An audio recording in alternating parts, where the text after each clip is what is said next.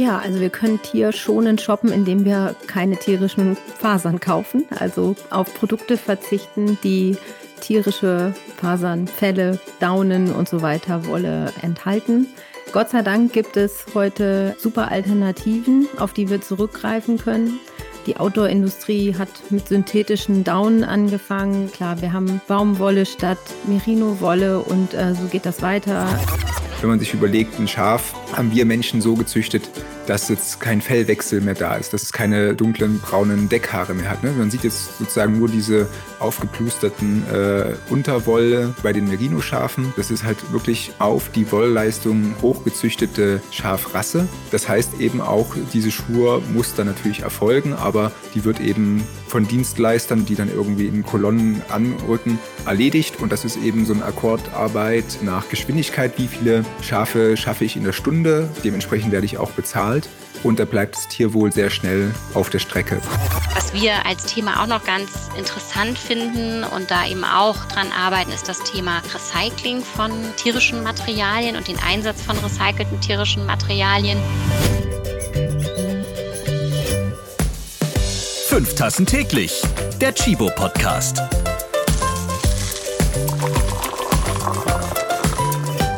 Herzlich willkommen. Schön, dass ihr wieder in diesem Podcast reinhört, der Nachhaltigkeit und Kaffeeliebe verbindet.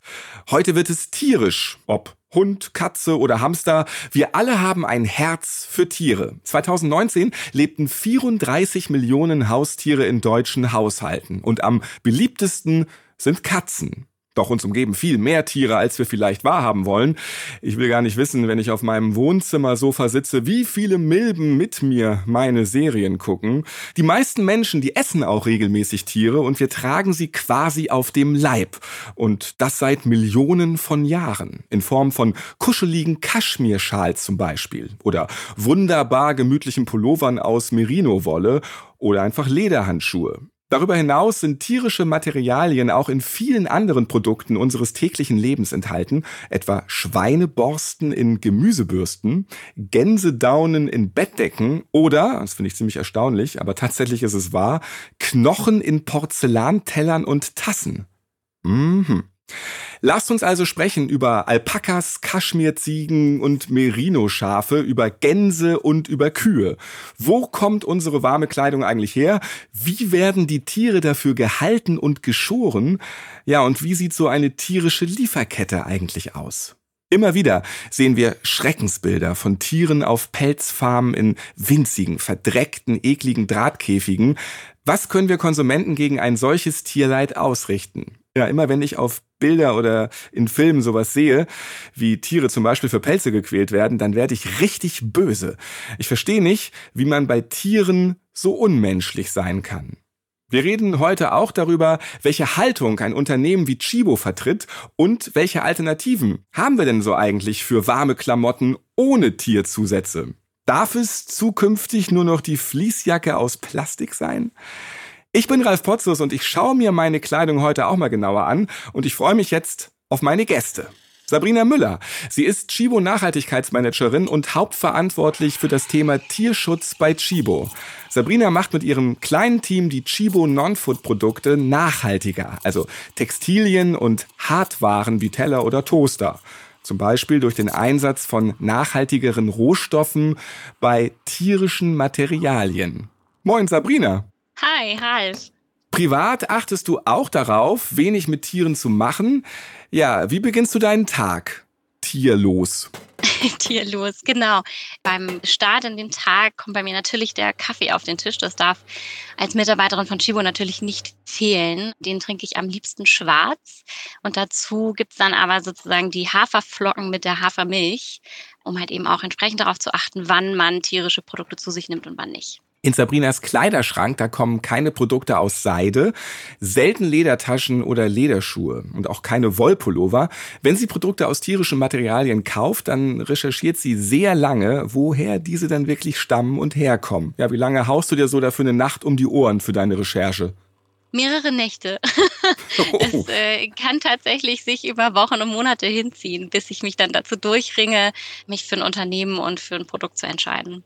Bei mir ist auch Denise Schmidt von Vier Pfoten. Denise leitet seit über fünf Jahren die Kampagnenabteilung von Vier Pfoten Deutschland. Hallo Denise. Moin, moin aus Hamburg.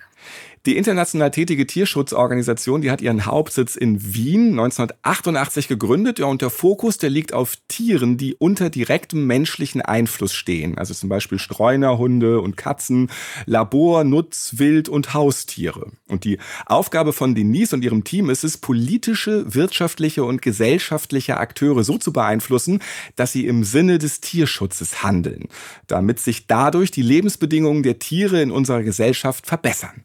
Ja, und du klärst die Öffentlichkeit auch über Missstände im Tierschutz auf und appellierst an Politiker und Unternehmen, im Sinne des Tierschutzes zu handeln. Und dazu gibt's auch immer wieder öffentlichkeitswirksame Aktionen.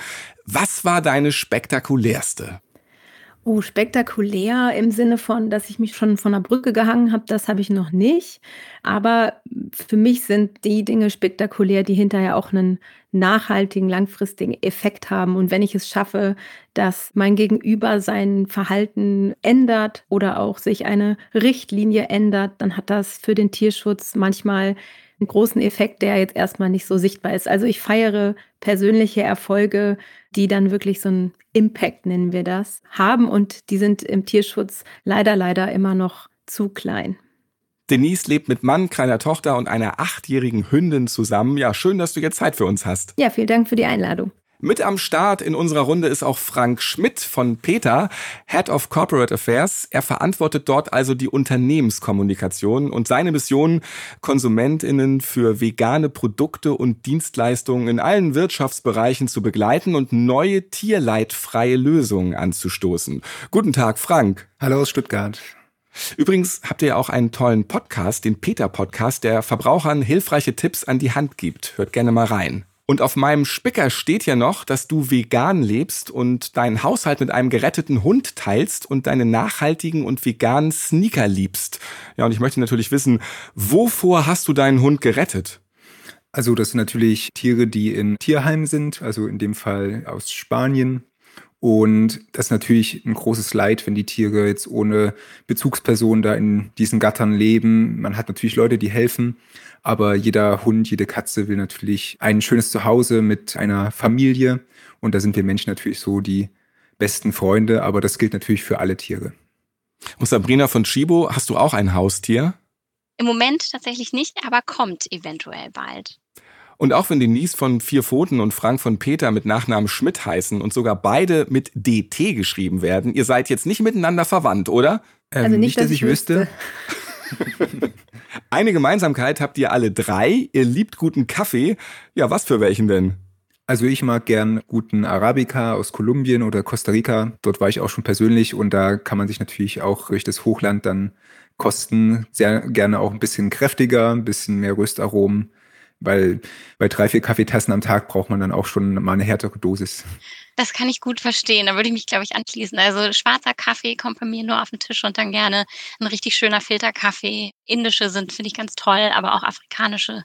Kommt ganz viel Unterschiedliches auf den Tisch. Ja, ich habe das äh, Kaffeemahlen für mich entdeckt. Äh, ich habe mir eine Kaffeemühle zugelegt und finde allein den Prozess des Malens so toll, dass ich, glaube ich, vergesse, welche Bohne gerade drin ist. Ich habe mich entwickelt zum Starkbohnen-Kaffeetrinker, würde ich sagen. Hauptsache selbst gemahlen. Leider sitzen wir jetzt nicht zusammen gemütlich in der Chibo-Zentrale, sondern treffen uns heute remote. Corona sei es mal wieder gedankt. Ja, ich selbst bin gerade im Pot-Ever-Studio in Stuttgart, kann rüberwinken zu Frank, der kommt nämlich auch aus Stuttgart. Und Denise und Sabrina sitzen beide in Hamburg vor den Notebooks. Also kann ich jetzt nicht ganz sehen, was ihr gerade anhabt, aber hat jemand Lederschuhe an oder fette Wollsocken? Beschreibt doch mal, was ihr gerade so tragt und wie tierwohl eure Klamotten sind, Denise. Ja, also ich habe keine Lederschuhe an und ich trage einen Pullover, ehrlich gesagt zufällig, der zu 50 Prozent aus recycelten Plastikflaschen besteht. Und grundsätzlich gilt bei mir, dass ich eher wenig Klamotten habe, also eher so Qualität vor Quantität. Da ist es ähnlich wie bei Sabrina, dass ich äh, mir viel Gedanken mache, was ich denn jetzt wirklich brauche. Und da achte ich auf nachhaltige Materialien aus unterschiedlichen Quellen. Ähm, ich finde es wichtig, dass wir als Verbraucher oder Konsumenten auch die Unternehmen ja, belohnen mit unserer Kaufentscheidung, die auch diese Wege gehen. Und deswegen habe ich unterschiedliche Formen von nachhaltiger Kleidung im Schrank.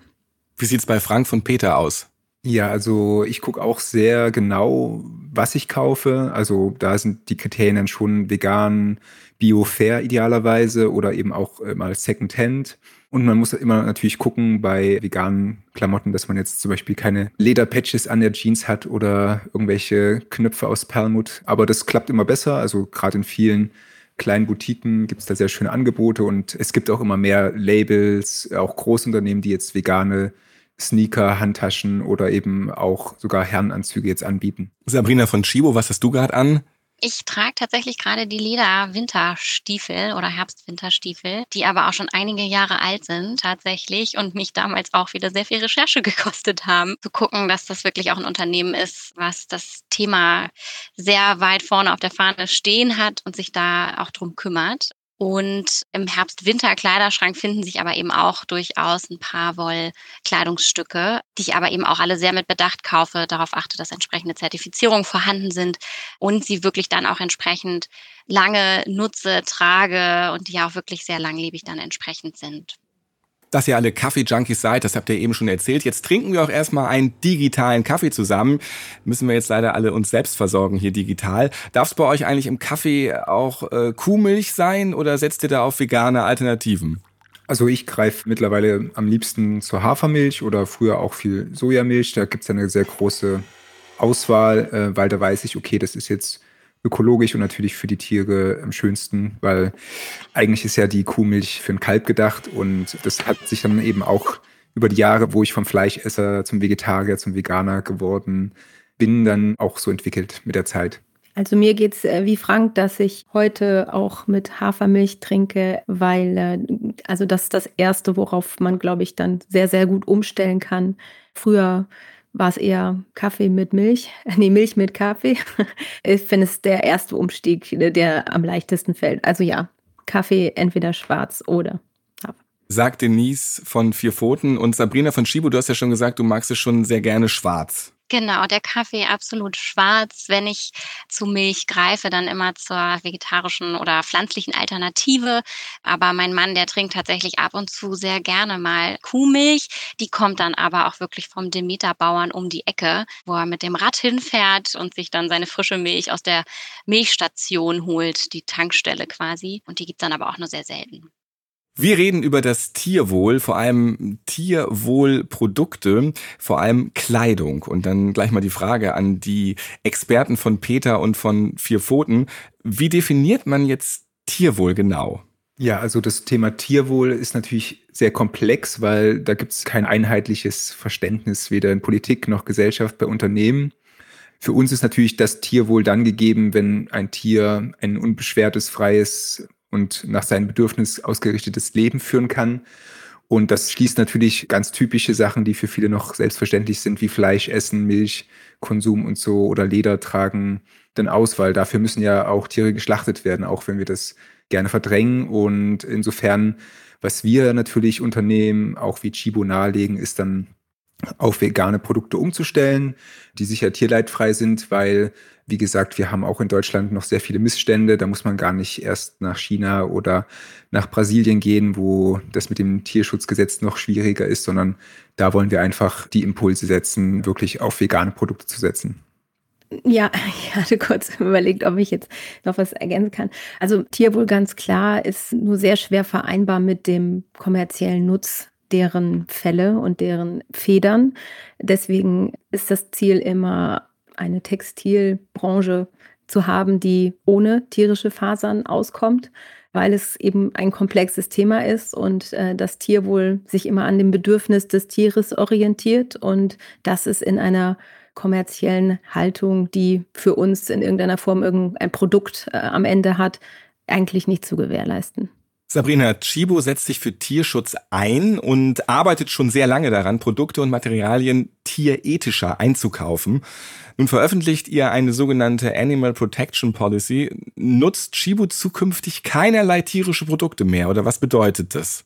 Mhm. Die Frage haben wir uns tatsächlich sehr intensiv gestellt. Wollen wir als Unternehmen vegan werden und ist das der richtige Weg für uns? Und wir sind da sehr, sehr tief eingestiegen, haben vor vielen, vielen Jahren damit begonnen, da eben auch auf die einzelnen Themen zu reagieren und dann aber auch wirklich strategisch das Thema einmal zu analysieren und zu schauen, wo verarbeiten wir denn eigentlich wirklich überall tierische Materialien. Du hast es eingangs gesagt, da waren auch für uns ein paar Überraschungen so grundsätzlich dabei, was jetzt eben auch so Knöpfe, Zusätze und Co. betrifft. Ähm, für mich persönlich aber auch ein paar Lernerfahrungen, ebenso Stichwort Porzellan, wo wir dann wirklich auch dagegen gestellt haben, um welche Themen geht es hier in den Lieferketten, was sind die Risiken, was sind die Bedingungen, wie Tiere hier gehalten werden oder transportiert werden oder geschoren werden und haben aber sozusagen einen ganzheitlichen Blick da auch angelegt, weil Tierschutz ist für uns ein absolut wichtiger Aspekt, auch auf unserem Weg als Unternehmen zu 100 Prozent Nachhaltigkeit. Sicherheit eine wesentliche Säule.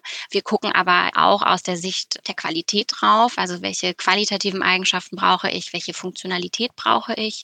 Wir gucken auch äh, ganz klar aus der Umweltperspektive mit drauf und haben Fasern intensiv auch miteinander verglichen und haben dann im Prinzip eine klare Haltung für uns formuliert, wo unser Ziel, das Tierwohl herzustellen, absolut klar festgeschrieben ist und wo wir bestimmte Maßnahmen festlegen für einige Fasern, wie wir glauben, dahin kommen zu können und für andere Fasern, wo wir eben sagen, da können wir das nicht feststellen oder sicherstellen, ähm, die wir dann auch ganz klar ausschließen aus unseren Sortimenten. Jetzt habe ich ein paar Zahlen für euch. 2019 hat Chibo 50.000 Kilogramm Schafwolle von insgesamt 12.000 Schafen verarbeitet, 30.000 Kilogramm Daunen und Federn von 200.000 Vögeln und circa 65.000 Kilogramm Leder von Kühen. Das ist echt viel. Alles artgerecht verarbeitet, das wäre total schön, wenn wir das jetzt schon sagen könnten. Das kann ich leider noch nicht von uns behaupten. Wir sind, glaube ich, schon auf einem sehr, sehr guten Weg. Ähm, aber da gibt es noch einige Baustellen. Also du hast jetzt quasi die Themen Wolle aufgezeigt, Daunen und, und Leder.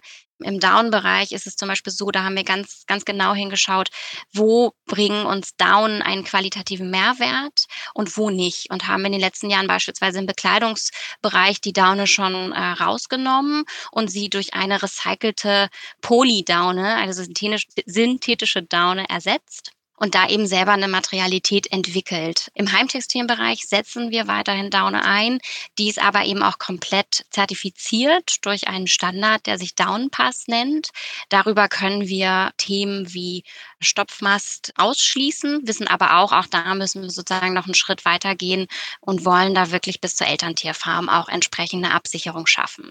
Stichwort Wolle ist bei uns auch schon seit vielen, vielen Jahren ein Thema.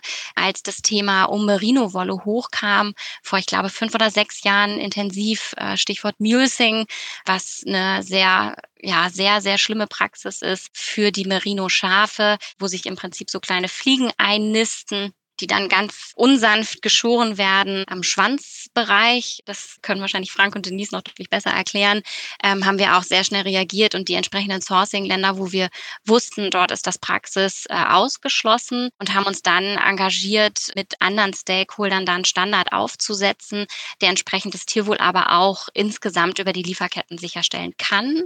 Den führen wir jetzt ein, haben, glaube ich, 2019 war das das erste Mal Produkte mit diesem Standard im Sortiment gehabt, wissen aber auch, dass eine Zertifizierung alleine da nicht ausreicht und sind da eben auch ambitioniert daran, einmal den Standard bei uns auszubauen im Sortiment, aber eben auch idealerweise wirklich bis ähm, zum Ende der Lieferkette runterzukommen. Sabrina, Chibo folgt einem Drei-Stufen-Plan. Wie sehen die nächsten Schritte aus?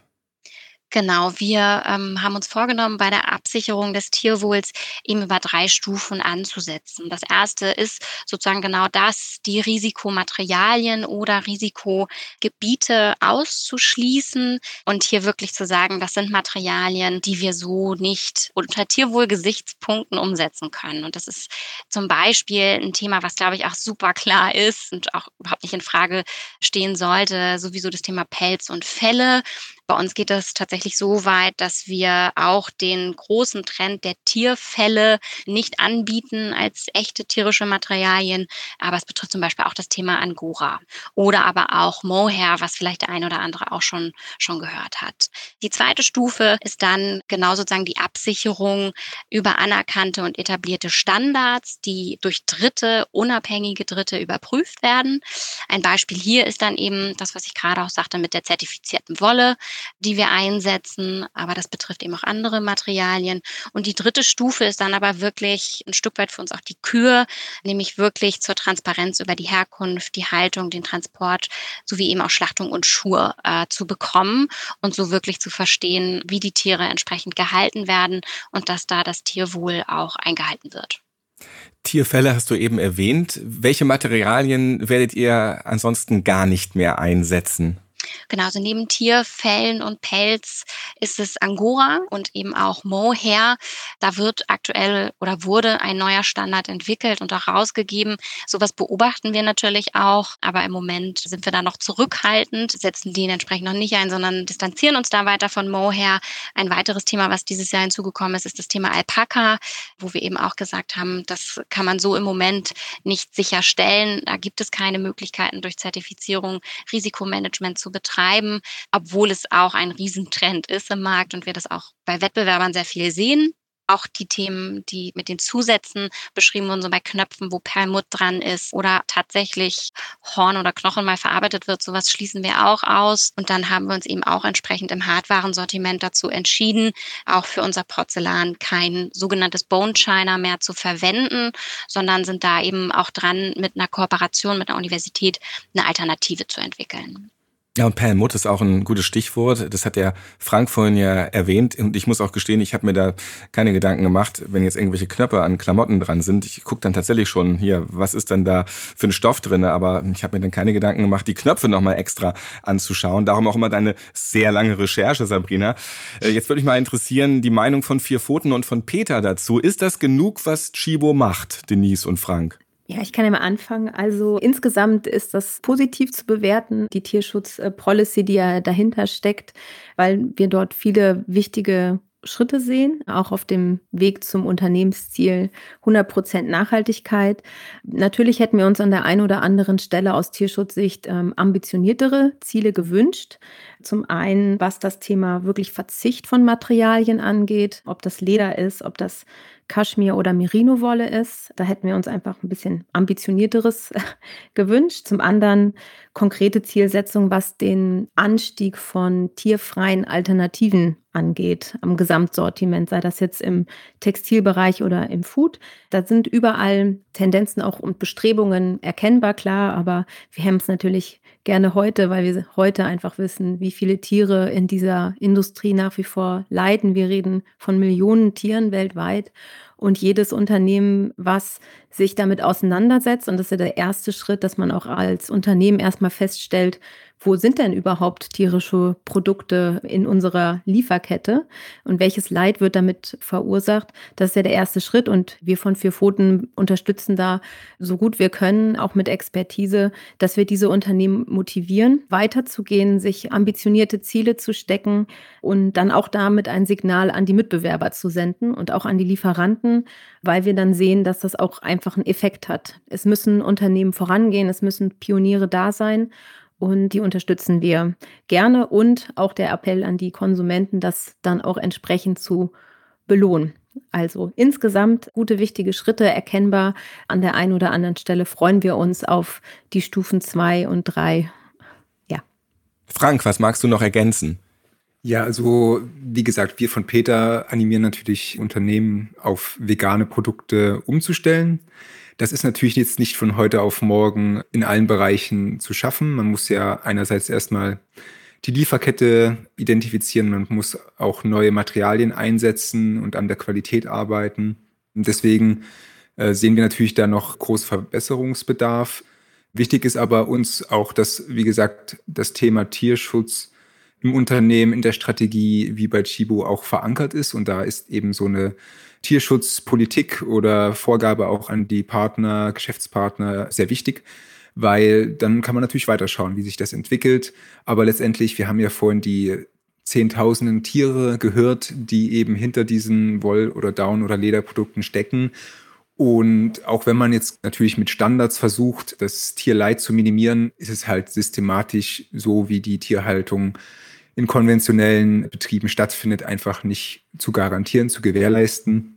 Deswegen teilen wir dann auch unsere Videos, Ermittlungsergebnisse von Peru jetzt eben zu Alpaka, wo dann auch Chibo konsequent gesagt hat, okay, wir haben da sozusagen dieses Material jetzt dann ausgelistet und kaufen das nicht ein.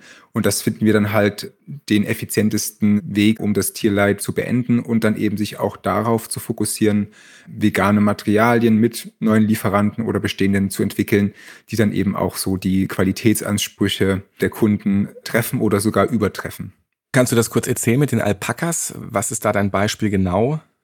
Also die Alpakas, die leben in den Anden, gerade in Peru ist sozusagen der größte ja, Produzent, sagen wir mal, von Alpaka-Wolle. Das sind natürlich Herdentiere, die werden aber zur Schuhe dann auf so eine Art Tisch gelegt, sieht aus wie eine Streckbank und dann mit Seilen fixiert. Und wir hatten jetzt im Sommer oder Mai diesen Jahres ähm, Videomaterialien veröffentlicht bei einem der größten Produzenten auf einer Farm. Und da sieht man eben, wie die Tiere geschlagen, getreten werden, sich halt vor Stress übergeben. Also das sind wirklich schockierende Bilder.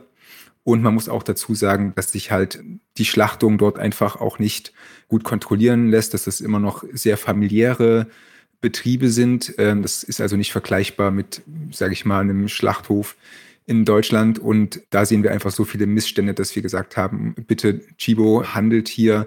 Ihr könnt jetzt das Tier wohl nicht garantieren. Da wäre es dann nur konsequent, dann das Material auch auszulisten. Sabrina von Schibo hat vorhin ja auch schon erwähnt, Alpaka ist dann raus auch damit. Und Denise und Frank, wenn ihr das jetzt nochmal in Schulnoten bewerten könnt, wie sieht's denn aktuell mit Chibo aus und dem Tierwohl im Vergleich auch zu anderen Unternehmen, die ihr kennt und wahrnehmt? Ja, also das ist natürlich die Frage. Festnageln will ich mich da eigentlich ungern. Ich, es ist schon das obere Segment, aber ich will auch noch weiter Luft nach oben lassen.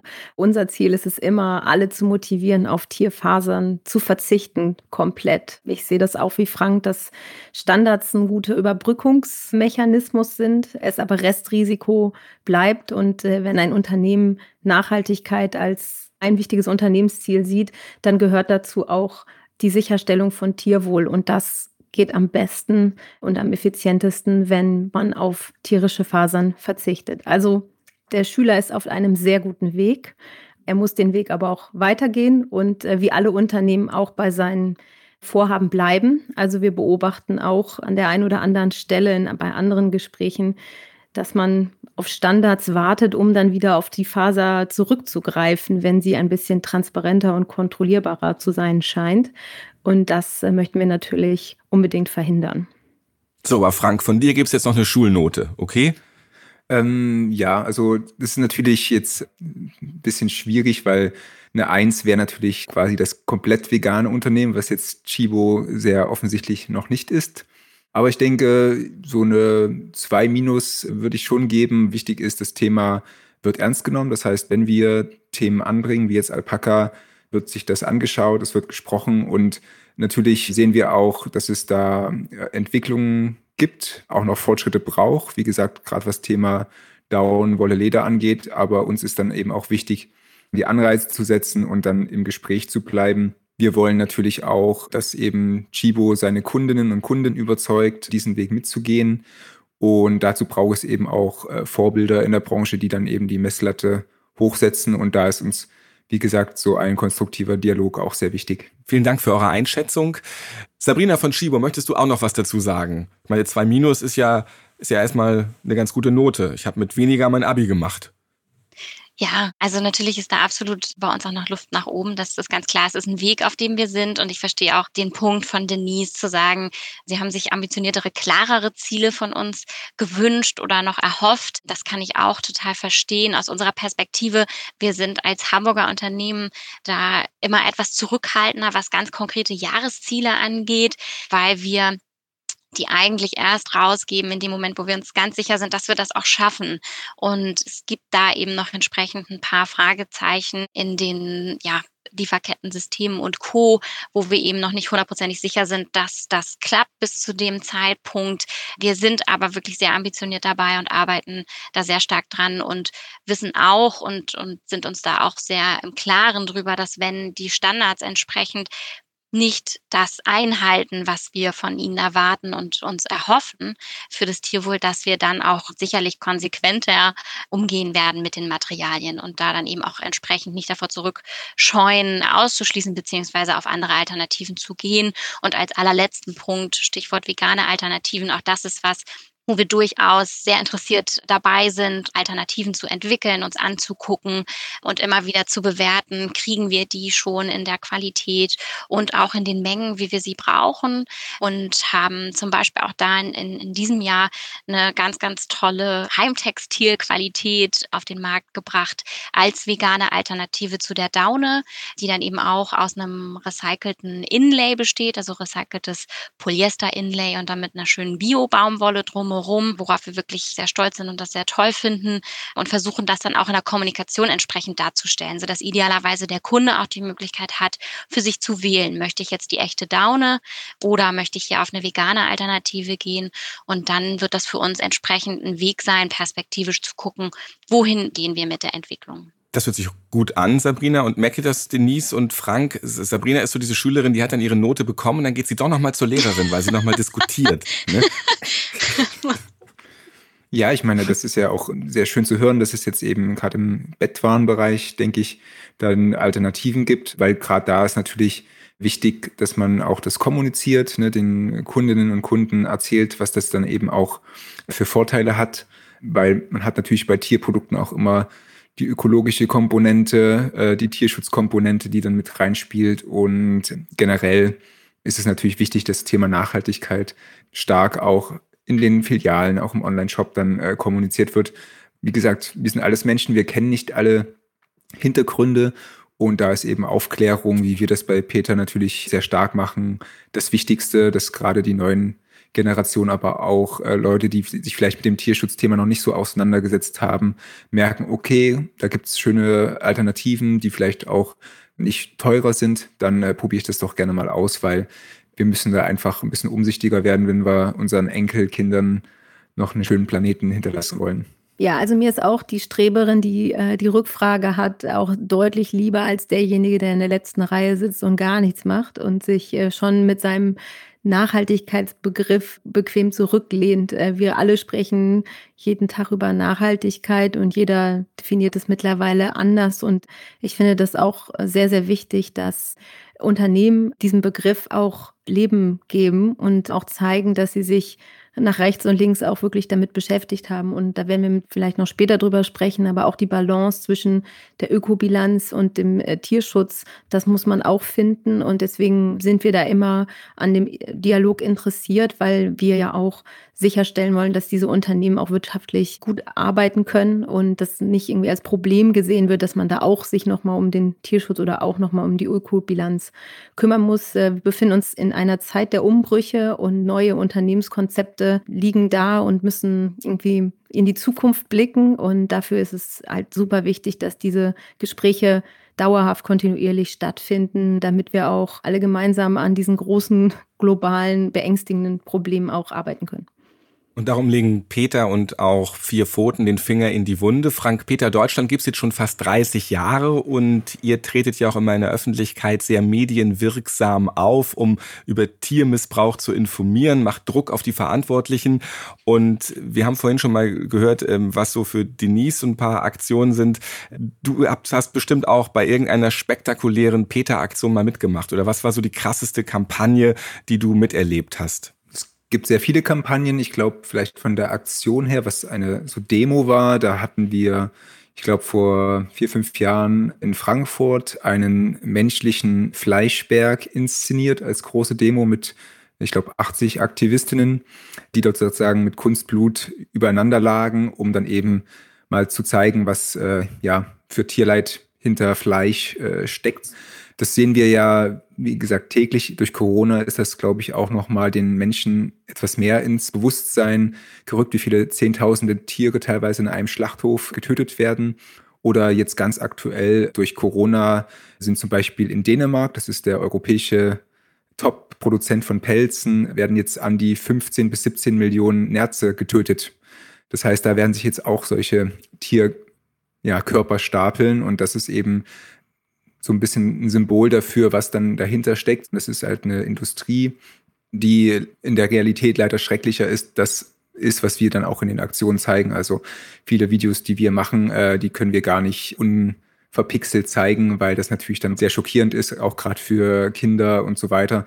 Aber wir müssen natürlich auch den Finger in die Wunde legen und das der Öffentlichkeit zeigen, weil selbst wenn man jetzt Veterinäre im Schlachthof hat, sind die teilweise auch sozusagen nicht dabei beim Einschreiten, sondern ähm, helfen dann sozusagen mit, dieses System am Laufen zu halten. Und da braucht es eben auch unabhängige Leute, die sich für die Tiere einsetzen und dann eben auch sowas dokumentieren und diese Missstände aufzeigen, damit sich eben auch was an den Gesetzen, an Unternehmenspolitiken und auch am individuellen Verhalten was ändern kann, weil manchmal brauchen wir einen kleinen Wachrüttler sozusagen. Du hast die dänischen Nerze erwähnt. Als ich das gelesen habe, habe ich auch gedacht, 15 Millionen. Also wer braucht noch Nerze? Man weiß doch auch, wie qualvoll denen das Felder über die Ohren gezogen wird. Ja, die müssen jetzt dran glauben, weil das Virus, das mutierte, sonst für den Menschen gefährlich werden kann. Genau, warum gibt es noch sowas? Und darum reden wir jetzt über das Einkaufen ohne Tierleid. Im Winter, da tragen wir dicke Schals, kuschelige Wollpullover oder auch Lederstiefel und der bewusste Wintereinkäufer, ja, der kauft tierfreundlich ein. Denise von Vier Pfoten, ihr sagt ganz deutlich zum warme Klamotten-Shopping, es ist ganz einfach, zum Fest der Liebe auch mit einem Herz für Tiere auf Shoppingtour zu gehen. Wenn Tiere ihr Fell oder ihre Wolle für unsere Kleidung hergeben müssen, ist das fast immer mit Schmerzen und Leid für die fühlenden Lebewesen verbunden. Doch warme und gemütliche Kleidung gibt es auch tierfreundlich. Was heißt das genau und wie können wir tierschonend shoppen? Ja, also wir können tierschonend shoppen, indem wir keine tierischen Fasern kaufen, also auf Produkte verzichten, die tierische Fasern, Felle, Daunen und so weiter, Wolle enthalten. Gott sei Dank gibt es heute super Alternativen, auf die wir zurückgreifen können. Die Outdoor-Industrie hat mit synthetischen Daunen angefangen. Ähm, klar, wir haben Baumwolle statt Merino-Wolle und äh, so geht das weiter. Ähm, wenn man jetzt unbedingt noch den Fellkragen tragen muss, dann gibt es da auch den hochwertigen Kunstpelz, aber man darf auch das Leid eben nicht kleinreden von den Tieren, die auch nur geschoren werden. Da gibt es große Tierschutzprobleme. Wir haben schon über Alpakas gesprochen, wir haben auch schon über Mulesing in Australien gesprochen. Und dadurch, dass es eben diese Alternativen gibt, gibt es einfach keinen Grund aus meiner Sicht auf tierische Produkte zurückgreifen zu müssen. Es bleibt auch wichtig, dass man da jetzt nicht nachlässig ist als Verbraucher, dass man sich damit auch beschäftigt, weil auch die Unternehmen müssen diese Entscheidungen ja auch treffen. Da diskutiert der Nachhaltigkeitsbeauftragte mit dem Einkäufer und dann muss die Ware qualitativ gut sein und verfügbar sein und so weiter. Und deswegen haben wir die Verantwortung als Konsumenten dann auch, ja, dieses durch unsere Kaufentscheidung auch zu signalisieren. Nicht, dass erst alle warten, bis genug ja, Bedarf sozusagen vom Markt abgefragt wird, sondern wir ähm, haben alles in der Hand, wir können alle unseren Beitrag dazu leisten und deswegen gucken und gerne auch uns die Fragen stellen, sei es PETA, sei es äh, Vier Pfoten oder andere Tierschutzorganisationen, wenn man Hilfestellung braucht. Das ist ja auch komplex und wird hoffentlich immer weniger komplex. Es bleibt unterm Strich der beste Tierschutz im Textilbereich ist der Verzicht auf das tierische Material. Oft werden uns ja auch echte Tierfälle als Kunstpelz verkauft, also wir werden da quasi reingelegt. Woran erkennen wir als Verbraucher den Unterschied jetzt? Kunstpelz, Echtpelz?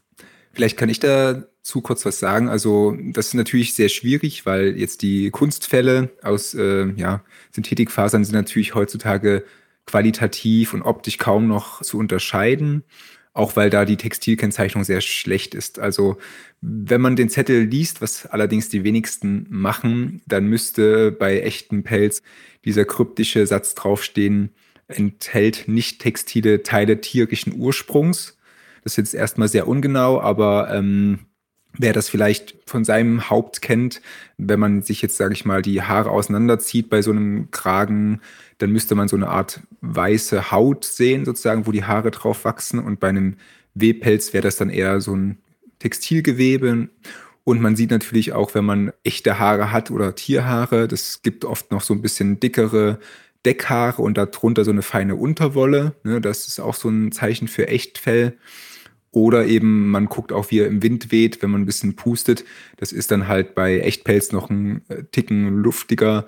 Genau, das sind so die Tipps, die kann man erstmal befolgen. Im Zweifel dann aber vielleicht nicht zugreifen, weil auch die Verkäuferinnen und Verkäufer in einigen Boutiquen ähm, verlassen sich dann auch nur, was auf dem Textiletikett steht. Und das ist teilweise auch, wenn es jetzt Ware, Importware aus China ist, nicht immer ganz aktuell oder ganz gesetzeskonform. So, jetzt schaue ich mal hier bei meinem Pullover auch mal nach. Da steht schon mal, dass es in der Türkei gefertigt wurde. Äh, gut oder schlecht? Äh, ist schon mal die erste Frage. Ähm, und dann schaue ich mal nach hier. Da steht jetzt 87% Wolle und 10% Polyamid und 3% Elastan. Das ist wahrscheinlich ein böser Pullover, oder? Also das Schaf hat natürlich die Wolle für gelassen und das Problem ist natürlich immer, man sieht dann auf dem Etikett Türkei. Das heißt, da wurde der Pullover sozusagen endgefertigt. Ne? Also da wurden die einzelnen Teile zusammengenäht, ne? die Stoffe, äh, der Strick. Und die Schafe stammen aber in der Regel dann aus den großen Wollproduktionsländern. Das sind dann eben Australien, Neuseeland, China oder auch Südamerika. Und wir bei Peter haben dort eben auch in diesen Schurstellen sehr schlimme Tierquälerei dokumentiert, schon in hunderten Farmen weltweit, weil das sind dann wirklich so Dienstleister. Die kommen dann auf eine Farm mit zehntausenden teils Tieren und dann wird wirklich in zwei, drei Minuten ein ganzes Schaf geschoren das ist ein schlecht bezahlter Job, das ist sehr stressig und da wird dann auch sehr grob mit den Schafen umgegangen. Die werden auf den harten Holzboden geworfen. Es kommt zu blutigen Schnittwunden, die dann so mit Nadel und Faden ohne Betäubung zugenäht werden. Und das sind dann eben die Realitäten, die dann eben auch hinter so einer Wolle stecken, wo ich jetzt als Verbraucher in Deutschland vielleicht so ein paar Schafe im Kopf habe, die auf dem Deich stehen, aber die sind dort dann eigentlich nicht für die Wolle, sondern äh, für die Landschaftspflege. Oder in Deutschland wird sonst halt vor allem Schafhaltung gemacht für Lammfleisch, aber jetzt nicht für Wolle, weil die ist hierzulande einfach viel zu dick und kratzig. Die wird dann nicht für die Mode eingesetzt in der Regel. Äh, ja, ich würde einfach noch ergänzen, dass die Schuhe das eine Problem ist, wo wir diese Bilder auch im Kopf haben. Was man auch nicht vergessen darf, man denkt auch an australische Schafe und denkt dann an große Fläche. Also das anders, als wir das jetzt in der äh, sogenannten Nutztierhaltung in Deutschland kennen, wo man eng zusammengefärchte Tiere sieht. Die Schafe haben zwar sehr viel Platz, aber diese extensive, also im Gegensatz zu intensiver ähm, Haltung, führt auch dazu, dass diese Schafe auch teilweise sehr schlecht versorgt sind. Also wenn sich dann ein Tier irgendwo ein Bein bricht, dann erfährt das der Schäfer im Zweifel gar nicht. Und die ähm, werden dann wirklich nur alle paar Monate mal zur Schuhe dann wieder zusammengetrieben. Den Alpakas geht das ja ähnlich und dann ist das für die auch nochmal immenser Stress, weil sie die Menschen gar nicht gewohnt sind. Also das darf man eben auch nicht vergessen, dass die Bilder der vielen Fläche erstmal schön aussehen, aber dahinter ja auch steckt, dass man diese Tiere nicht anständig versorgt. Also auf lange Sicht, ja, ist das ganze System einfach das, was die Tiere auch wirklich leiden lässt. Lasst uns mal über die einzelnen Materialien sprechen. Wo werden sie eingesetzt? Wo kommen sie her? Ja, und wo ist dann dementsprechend das Problem, damit wir jetzt dazu lernen? Wie sieht's aus mit Pelzkragen in Winterjacken? Also da ist natürlich China nach wie vor mit der größte Produzent. Und das ist natürlich insofern kritisch, dass in China jetzt kein nationales Tierschutzgesetz wie zum Beispiel in Deutschland existiert. Und ich hatte ja eben schon äh, darauf verwiesen, jetzt Dänemark, äh, da werden jetzt an die 15 bis 17 Millionen Tiere wegen Corona getötet, weil es da eben diese Mutation des Virus gab äh, und das auf Menschen übergesprungen ist. Und da sieht man natürlich, dass die Tiere in diesen winzigen Drahtkäfigen, in denen die gehalten werden, halt wirklich verrückt werden. Polen ist auch noch ein großer Produzent oder Finnland für äh, Füchse. Das heißt, es ist gar nicht immer so weit weg, wie man sich das gerne, sage ich mal, vorstellt. Was wir allerdings erreicht haben in den letzten äh, zehn Jahren, ist, dass jetzt in Deutschland keine Pelzfarm mehr existiert. Da haben wir äh, stark auf die Politik eingewirkt. Man muss aber sagen, noch ist äh, das nicht offiziell verboten. Hierzulande sind nur die Haltungsanforderungen äh, so hoch gesetzt worden, dass es jetzt etwas besser ist, aber für die Züchter nicht mehr rentabel. Also da ist auch die Politik noch nicht wirklich konsequent, was jetzt die Tierschutzgesetzgebung angeht. Federn und Daunen in Bettwäsche und Anoraks. Was ist damit? Da kann ich vielleicht was zu sagen, vielleicht noch Ergänzung zum Thema Pelz. Auch die Fallenjagd darf man ja nicht vergessen. Also wir haben auch jährlich nochmal fünf Millionen Kojoten, äh, Füchse, Luchse, die dann auch in USA, Russland und so gefangen werden. Und das ist eben auch ziemlich schrecklich, wie ich finde, dass die Tiere da einfach nur festgehalten werden und dann sich im Zweifel dann auch wirklich das eingeklemmte Bein abbeißen äh, und dann äh, den Blutverlust erliegen. Also auch solche Stichwort freies Fangen. Dahinter steckt eben auch wirklich eine krass brutale Methode, wie ich finde. Aber zum Thema äh, Down in Bettwäsche und Anoraks haben wir eben schon drüber gesprochen. Klar, auch hier China, ein großer Lieferant oder ein großes Land, wo viele Gänse und Enten gehalten werden, aber auch Polen, Ungarn sind bekannt dafür. Die großen Themen sind Lebendrupf und Stopfmast. Äh, Stopfmast, dort wird die Gans gemästet unter Zwang. Die werden eben eingeklemmt, dann kriegen die so ein Metallrohr in den Hals und werden dann mit so einer Breimasse gefüttert, so lange bis die äh, Leber mutiert. Und das ist ja dann die Delikatesse, die äh, man irgendwie leider immer noch zu kaufen äh, bekommt. Dann das Thema Lebendrupf. Tiere haben ja eine natürliche Mauser, also verlieren Federn, aber das reicht hier nicht aus und natürlich kann man die dann auch nicht hinter den herlaufen und die einsammeln. Deswegen werden die Tiere gerupft und das auch unter sehr brutalen äh, Voraussetzungen. Auch hier ein sehr schlecht bezahlter Job, Akkordarbeit, auch nicht gutes Handling der Tiere. Ja, das geht alles sehr, sehr äh, schnell und erfolgt mehrfach.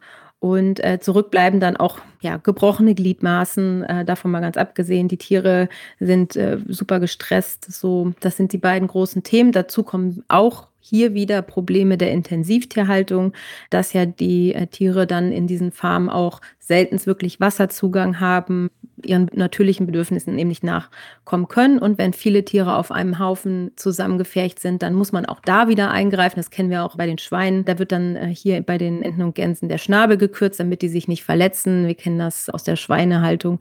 Da wird dann auch der Ringelschwanz mal abgeschnitten, bevor der gestresste Artgenosse ihn abbeißt. Das zum Thema Daune und Federn, würde ich sagen. Dann die Merino-Wolle in Pullovern.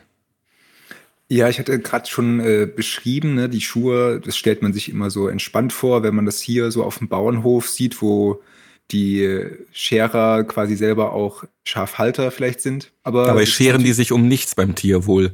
Hm, also wir wollen jetzt niemanden jetzt böse Absichten unterstellen. Es ist ja auch eine kulturelle Frage, gesellschaftliche Frage, wie man Tierwohl definiert und wie weit man sich quasi in ein Tier hineinversetzt. Ne? Und wenn man sich überlegt, ein Schaf haben wir Menschen so gezüchtet, dass jetzt kein Fellwechsel mehr da ist, dass es keine dunklen braunen Deckhaare mehr hat. Ne? Man sieht jetzt sozusagen nur diese aufgeplusterten äh, Unterwolle bei den Merino-Schafen.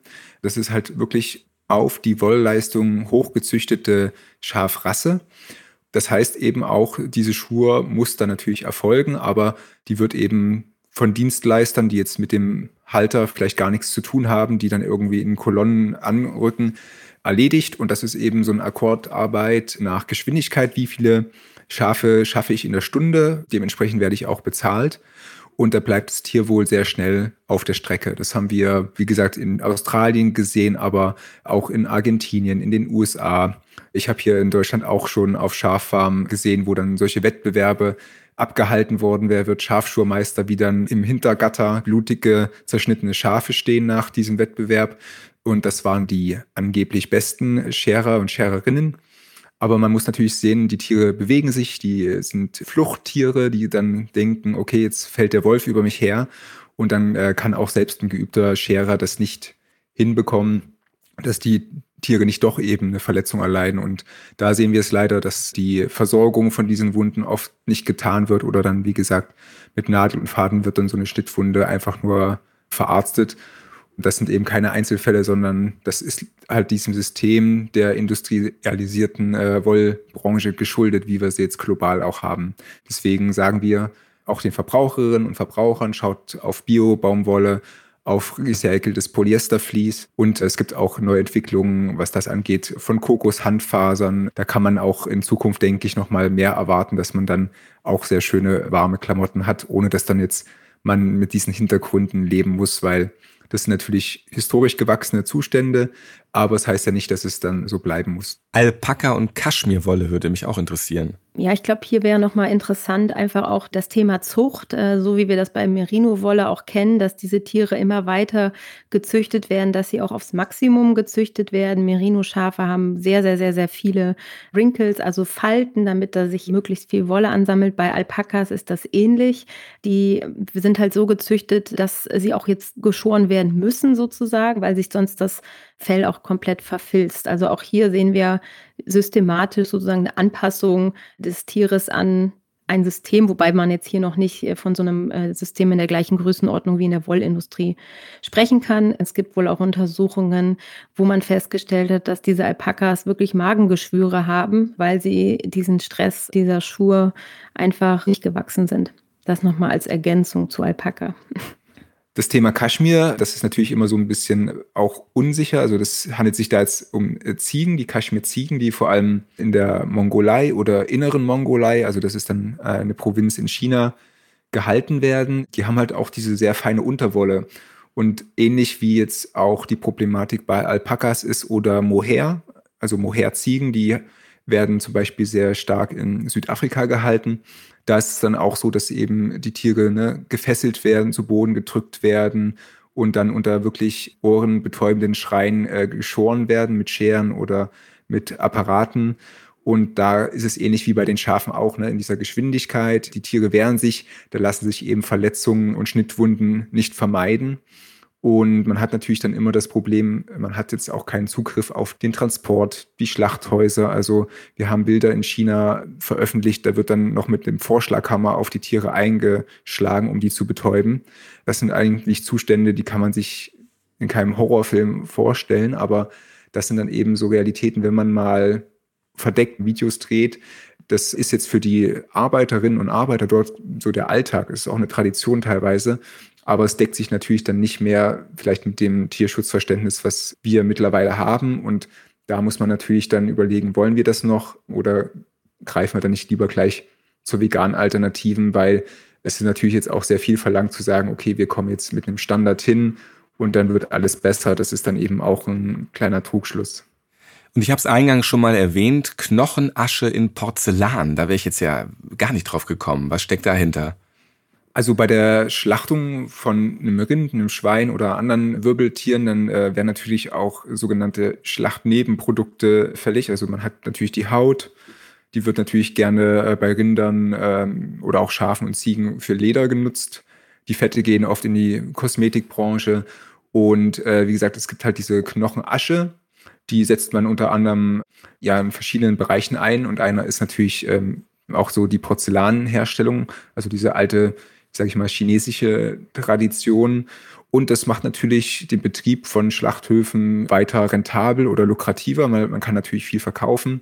Das heißt, auch ein Konsument, der da tierische Produkte bewusst oder nicht bewusst mitkauft, der hält natürlich mit seinem Geld dann auch indirekt so dieses System, sage ich mal, am Laufen, wo es ja wirklich dann um Centbeträge geht und das summiert sich natürlich auf. Und äh, wenn man jetzt sage ich mal, sehr tierfreundlich oder vielleicht tierfrei leben will, dann guckt man eben auch, okay, wo sind dann diese versteckten Inhaltsstoffe, die ich vermeiden kann. Das betrifft zum Beispiel auch bei Schuhen. Selbst wenn ich jetzt einen modernen Sneaker habe aus Kunstmaterialien, dann kann der Klebstoff zum Beispiel auch noch so aus Knochenkleber sein, sozusagen. Ne? Also da gibt es auch viele Chemikalien, die sind tierischen Ursprungs. Helfen dann eigentlich Siegel, wo wir dann sehen, guck mal, das ist jetzt hier geprüft und das kann ich jetzt doch mit gutem Gewissen kaufen. Da ist das Tier jetzt nicht so gequält, wie eben schon sehr deutlich beschrieben. Also es gibt einige Standards und Zertifizierungen, die viele Aspekte ab abdecken und sich mit dem Thema auseinandersetzen und da sozusagen über unabhängige Prüfer Kontrollen durchführen, sodass diese Themen nicht auftreten sollen. Das ist zum Beispiel im Wollbereich der Responsible Wool Standard, kurz RWS, der dagegen eben Maßnahmen definiert hat, die dann einzuhalten sind. Im Kaschmir-Bereich gibt es jetzt ganz, ganz neu ähm, von der Aid by Trade Stiftung, die auch hier in Hamburg sitzt, den äh, Good Kashmir Standard, der ist ganz neu rausgekommen, der da eben auch diese Themen angeht, wo man aber sicherlich auch gucken muss, wie sich das in der Umsetzung bewahrheitet und eben auch entsprechend funktioniert. Im Lederbereich starten wir jetzt beispielsweise auch mit dem Leather Working Group Standard. Das ist allerdings ein Standard, der als oberstes Ziel erstmal das Thema Transparenz hat, also wirklich in die Lederlieferkette zum Thema Herkunft die Transparenz reinzubekommen und dann daran sozusagen aufschaltet das Thema Tierschutz und wo kommt das Tier eigentlich her und wie wurde es gehalten. Also da ist sicherlich noch, noch sehr viel Luft nach oben. Im Bereich Daune, ähm, sagte ich vorhin schon, arbeiten wir im Moment für die Heimtextilien mit dem Down Pass. Da gibt es auch im Bekleidungsbereich den Responsible Down Standard, also kurz RDS, der ähm, eben auch die Themen, die vorhin angesprochen wurden, angeht und äh, kontrolliert. Was wir als Thema auch noch ganz interessant finden und da eben auch dran arbeiten, ist das Thema Recycling von ähm, tierischen Materialien und den Einsatz von recycelten tierischen Materialien, weil wir hier aus unserer Sicht eben auch so ein bisschen zwei Aspekte direkt bedienen. Das ist einmal eben das Thema Tierschutz, dass ich in dem Moment keine neuen tierischen Materialien mehr brauche und aus dem Markt ziehe und entsprechend die, die Anfrage da oder die Nachfrage ankurbel, sondern dann eben entsprechend mich dem bediene, was schon da ist und das recycelt wird und zu eben auch qualitativ sehr hochwertigen Fasern verarbeitet wird. Und der zweite Aspekt, warum wir das interessant finden, ist natürlich ganz klar eben auch der Umweltaspekt. Also damit schonen wir entsprechend auch wichtige Ressourcen. Deswegen gucken wir uns das Thema auch gerade sehr, sehr interessiert an, sind da auch schon sehr engagiert dabei, haben dieses Jahr auch die ersten recycelten Kaschmir-Produkte gemacht und jetzt auch in den Verkauf gebracht und schauen uns das eben für verschiedene Materialthemen an. Danke Sabrina von Schibo und jetzt schauen wir mal in die Zukunft. Wenn wir nur noch auf Kunstfasern zurückgreifen, ist das dann der Weisheit letzter Schluss? Stichwort Nachhaltigkeitsgedanke, denn das belastet ja auch das Klima. Ja, ich glaube, das ist immer ein netter Trugschluss, dass man dann denkt, okay, jetzt kann ich nur noch Kunstfaser nehmen. Das stimmt natürlich äh, oder zum Glück auch nicht. Es gibt ja sehr viele pflanzliche Fasern, die verfügbar sind und auch weiterentwickelt werden, beziehungsweise auch Textilfasern wie Viskosefasern, Tänzel, die sozusagen auf Zellulose äh, basieren, also wo man Holzmaterialien nimmt, die ja auch nachwachsend sind. Das heißt, man kann da eben eine gute Ökobilanz haben und äh, man hat die Biobaumwolle, man hat auch jetzt immer mehr Lederalternativen, wo dann zum Beispiel Maisreste, Apfelreste beigemischt werden, um dann die Ökobilanz zu verbessern. Man muss aber auch im Kontext sehen, dass Leder, ich glaube, von allen Textilmaterialien auf der Welt, die es gibt, mit Abstand den schlechtesten ökologischen Fußabdruck hat. Das heißt, so eine Kuh emittiert natürlich viel CO2 und auch Methan, was weitaus klimaschädlicher ist. Und dann kommt natürlich die Gerbung hinzu, die auch sehr kritisch ist, weil da man sehr viele äh, auch giftige, umweltschädliche Chemikalien eingesetzt werden. Und das wird jetzt in vielen Ländern, ich war auch schon in Bangladesch, nicht so gefiltert, wie man sich das hier gerne in Deutschland vorstellt. Deswegen gibt es auch in Deutschland kaum noch Gerbereien, weil das hier zu hohe Umweltauflagen gibt und dementsprechend auch zu viel kostet.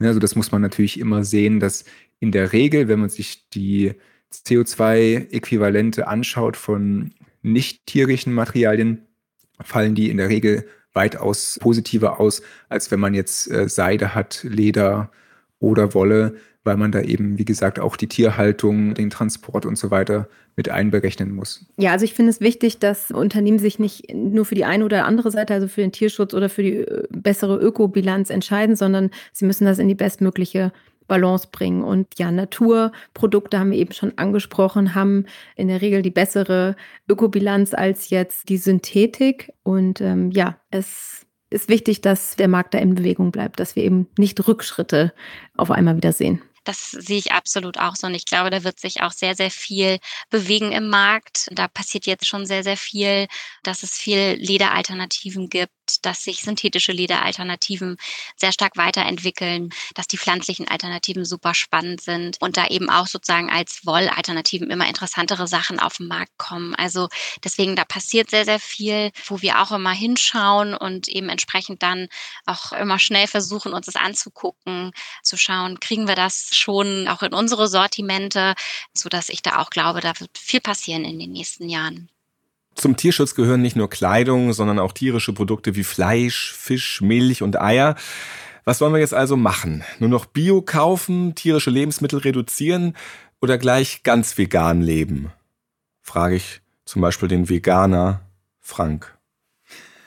Also ich denke, da gibt es keine Zauberformel. Wer von heute auf morgen sagt, okay, ich mache jetzt mal einen Monat vegan, umso besser. Also das neue Jahr beginnt ja bald. Aber ich glaube, für viele Menschen ist es auch gut, sich vielleicht Thema nach Thema vorzunehmen. Ne? Also wir hatten das Thema ähm, Milchalternativen, da gibt es jetzt riesige Regale in den Supermärkten und man kann dann so Step by Step in seinem Tempo eben sich damit auseinandersetzen und dann mal gucken, was schmeckt mir, welche Kleidung oder welche Schuhe gefallen mir, auch vielleicht in vegan. Da gibt es jetzt keine Zauberformel, aber wichtig ist halt wirklich, dass man auch vielleicht mal seine erlernten Gewohnheiten und Rituale dann überdenkt und einfach neugierig ist auf neue Sachen. Und da kann man auch jederzeit auf unseren Peter-Webseiten sich dann ein paar Inspirationen holen. Wir nennen das bei uns bei Vier Pfoten immer das 3R-Prinzip. Reduce, Refine, Replace, weil wir auch glauben, dass man äh, nicht alles auf einmal sozusagen veganisieren kann im Alltag. Und ähm, deswegen wäre meine Empfehlung, erstmal tierische Produkte überhaupt zu erkennen. Die sind manchmal gar nicht so leicht zu erkennen. Und diese dann bewusst zu reduzieren. Dann da, wo man eben noch nicht so weit ist, dann auf die besseren Produkte umzusteigen, also beispielsweise sich an Standards zu orientieren, die jetzt die größten Tierschutzprobleme ausschließen und dann eben umsteigen auf tierfreie Textilien. Also ein bisschen so dieser Dreischritt, den Chibo ja auch in ihren Bestrebungen verfolgt, das kann man letztendlich auch auf jeden Einzelnen anwenden. Und als erstes immer das Erkennen und dann auch die Entscheidung zu treffen, auf eine der guten bis sehr guten Alternativen zurückzugreifen, die wir einfach heute überall schon haben. Die ersten Schritte ins vegane Leben. Sabrina von Chibo, wie sieht es bei euch eigentlich in den Coffee Bars aus? Mhm, da haben wir aktuell auch tierische Produkte im Angebot. Natürlich die Milch zum Kaffee, über die wir vorhin auch schon sprachen, wo es jetzt aber eben auch in einigen Chibo-Filialen mit Coffeeshop auch eine vegane Alternative gibt. Leider noch nicht flächendeckend. Das hat im Moment aber eher infrastrukturelle Probleme beziehungsweise Herausforderungen oder Gründe, woran wir eben auch entsprechend arbeiten. Hat aber auch was mit Nachfrage zu tun. Das heißt, je mehr Kunden das nachfragen, desto mehr kriegen wir das natürlich auch hin und je schneller sind wir. Was aber auch sozusagen gerade den Bereich Brötchen, Kuchen und Co. angeht, gibt es bei uns aber eben auch aktuell in Maßen, aber gibt es eben auch Wurst, Käse, Lachs und Co. oder eben auch die Eier, die verarbeiteten Eier im Kuchen. Und da gehen wir eben auch sozusagen Schritt für Schritt voran haben uns da klare Ziele für den Bereich Eier jetzt gesetzt, was aber sozusagen auch mit Sicherheit ausbaufähig ist in Richtung strenge Standards, Biostandards und Co., wo wir jetzt eben auch äh, perspektivisch dran arbeiten werden. Ja, und kaum reden wir vom Kaffee, schon habe ich auch wieder Lust darauf. Was möchtet ihr jetzt als nächstes trinken? Kaffee. das klingt gut. Einen schwarzen das heißt ja auch Kaffee. Fünf Tassen täglich, am besten genau. mit Kaffee ja klar, du trinkst einen schwarzen und wie sieht's aus bei euch, Denise und Frank? Also ich muss mal gucken, vielleicht gibt es noch ein bisschen frisch gepressten Saft bei uns im Kühlschrank. Da haben wir eine gute Maschine, die sorgt dann immer zum Frühstück auch gerne. Ich bin mit Kaffee für heute noch nicht durch. Also ich habe mit Sicherheit die fünf Tassen schon voll, aber ich glaube, ich gehe noch mal an meine Kaffeemühle. Der Espresso zum Schluss.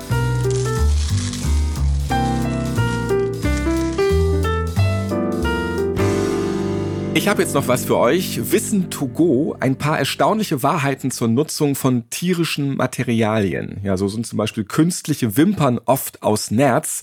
Das finde ich krass, oder? Wusste ich nicht. Denkt man auch überhaupt nicht. In den Klebstoffen unserer Sneaker befinden sich Schlachtabfälle. Das hat Frank vorhin erwähnt. Wie ist man da eigentlich drauf gekommen, Frank? Also irgendwann haben wir überlegt, wohin mit dem Kram? Warum nicht mal in Turnschuh? Oder, oder, also da komme ich jetzt einfach nicht drauf, dass Schlachtabfälle im Sneaker sind.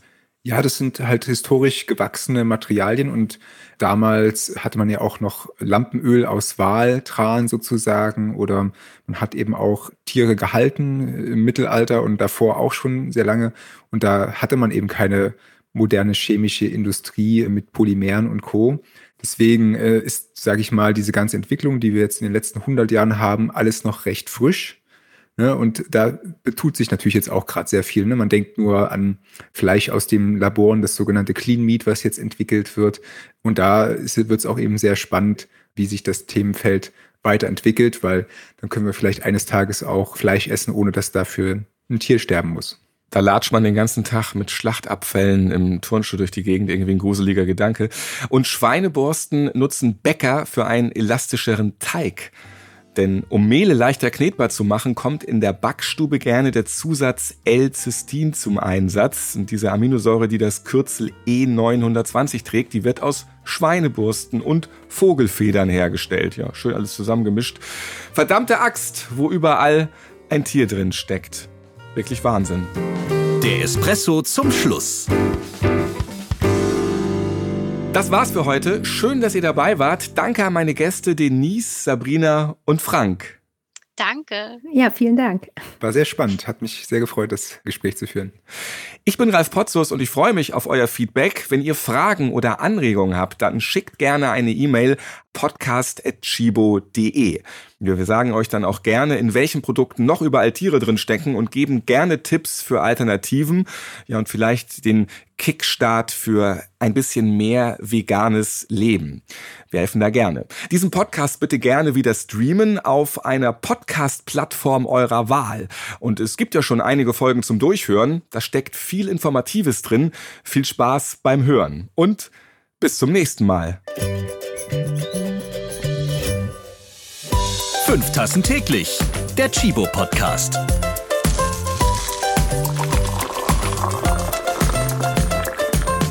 Ihr habt Fragen oder Anregungen zu dieser Podcast-Folge? Wir freuen uns auf eure E-Mail an podcast.chibo.de.